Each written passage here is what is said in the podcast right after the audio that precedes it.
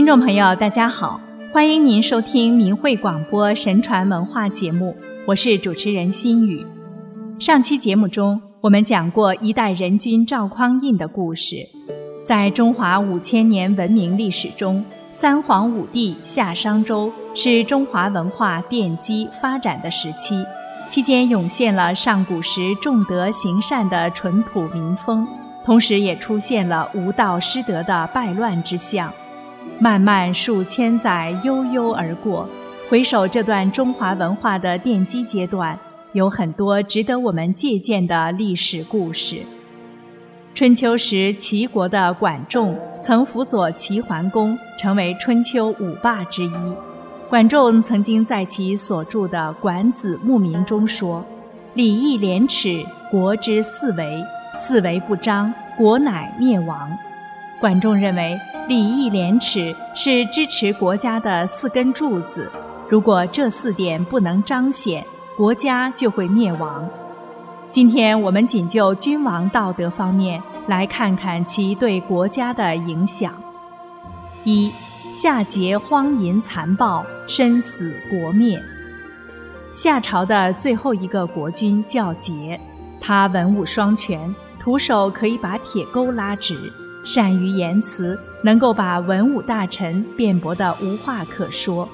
按理说，这个国君应该是一代明君，但是夏桀却沉溺于酒色，罔顾廉耻，败坏纲常，做出了许多天怒人怨的事情。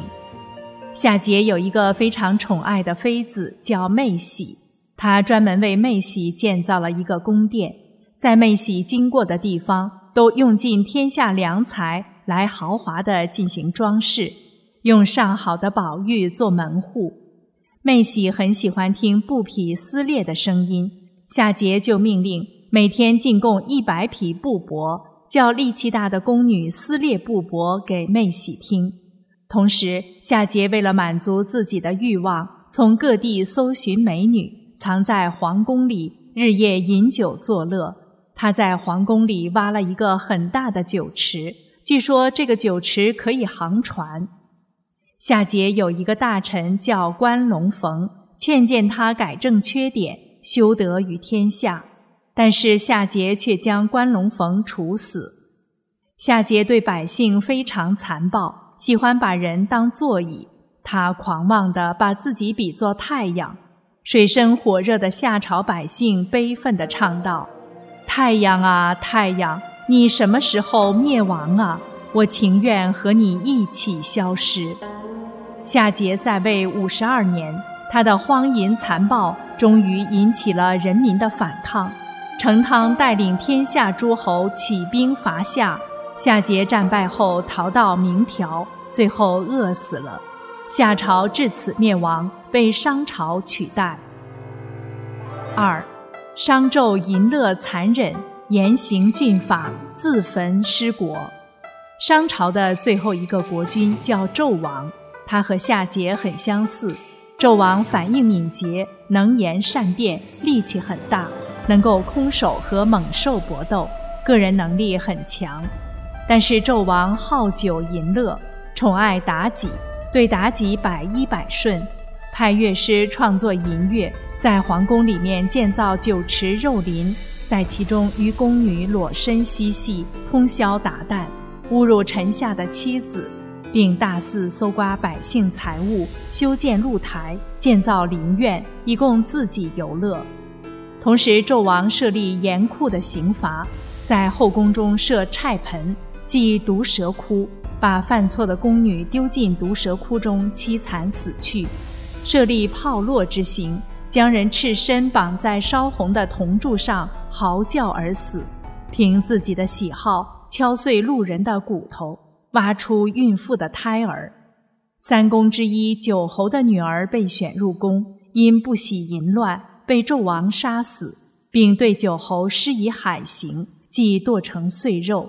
仁德的西伯侯因为感叹纣王无道，而被纣王囚禁有里七年之久。重用奸佞之臣费忠和恶来，是非不变的废除贤德的皇后和贤相商容，挖出了王子比干的心。纣王的倒行逆施，使贤臣远避，百姓离心，连他的兄弟也带着祖先的灵位弃之而去。后来，周武王伐纣，商朝在纣王自焚的大火中灭亡。三，厉王无德，幽王失信，三代亡国。周厉王非常重利，不听忠臣劝谏，宠信同样重利的荣公。周厉王奢侈傲慢、暴虐残忍，当时国都的百姓纷纷议论国君的不足，周厉王就请来魏乌监察百姓，一旦有谁议论国君，就杀掉谁。过了几年，百姓都不敢说话了，走在路上互相使眼色来表达自己的意思。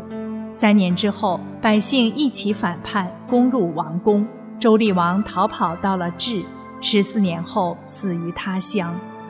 周厉王的孙子周幽王重用石父，石父是一个奸佞之人，阿谀献媚，贪图利益。同时，周幽王宠爱褒姒，褒姒生了一个儿子伯服。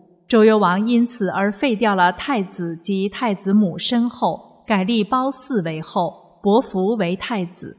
褒姒不爱笑，周幽王为了博其一笑。就点起召集天下诸侯的烽火，烽火只有在有敌人入侵时才能点燃，借以召集天下诸侯前来救援。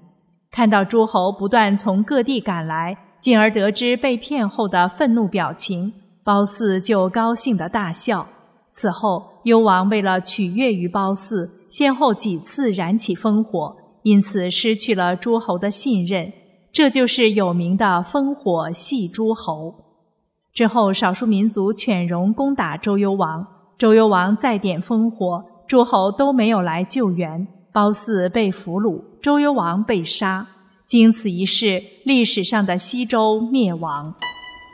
四，齐襄公乱伦无信被杀。春秋时期的齐国国君齐襄公做太子的时候，曾经与堂弟公孙无知发生过争斗。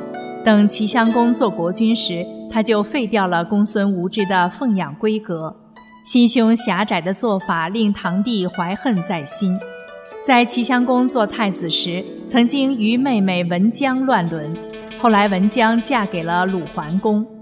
一次鲁桓公来访，齐襄公又开始和妹妹乱伦，事情被鲁桓公知道了，齐襄公就派一个力士彭生杀掉了鲁桓公。事后，齐襄公又杀掉彭生，来向鲁国道歉。齐襄公的弟弟们都怕齐襄公造下的祸患累及自己，纷纷出逃到别的国家。同时，齐襄公言而无信，他曾经派两个大将镇守边疆，许诺让他们戍守一年就回来，但是，一年后却不让他们回来。后来，这两个将领联合齐襄公的堂弟公孙无知。一起攻入王宫，杀掉了齐襄公。五，楚平王夺席杀贤，死后被鞭尸。楚共王有五个儿子，戚吉是最小的儿子。当时楚共王的二儿子公子围在位，就是楚灵王。戚吉趁楚灵王外出时，和哥哥子比共谋，杀掉侄儿，接管楚国。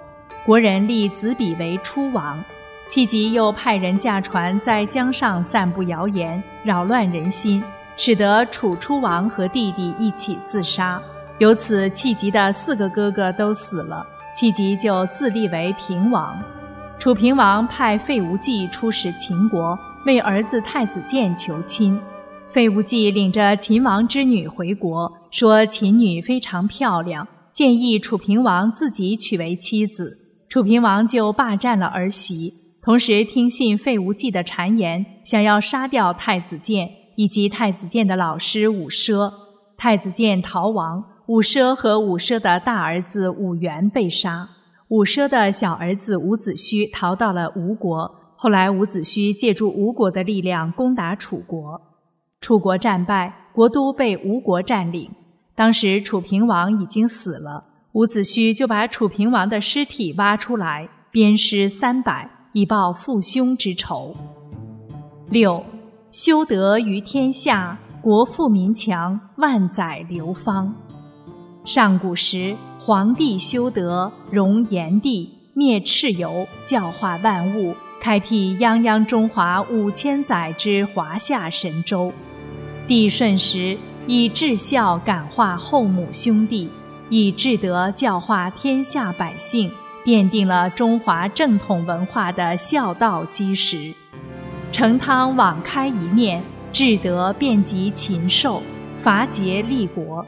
周文王以德治国，兴周八百载，无辜被囚而推演八卦，演绎神秘的中华易学之源。人无德不立，国无德不兴。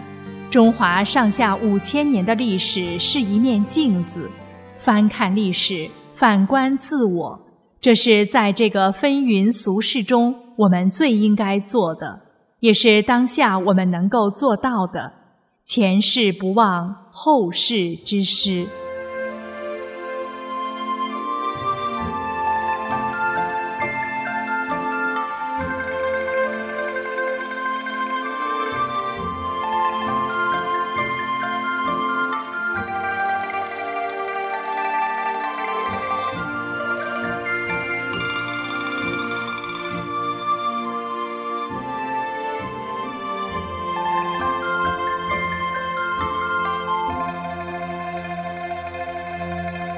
听众朋友，今天的节目就为您播送到这儿，感谢您的收听，下期节目再见。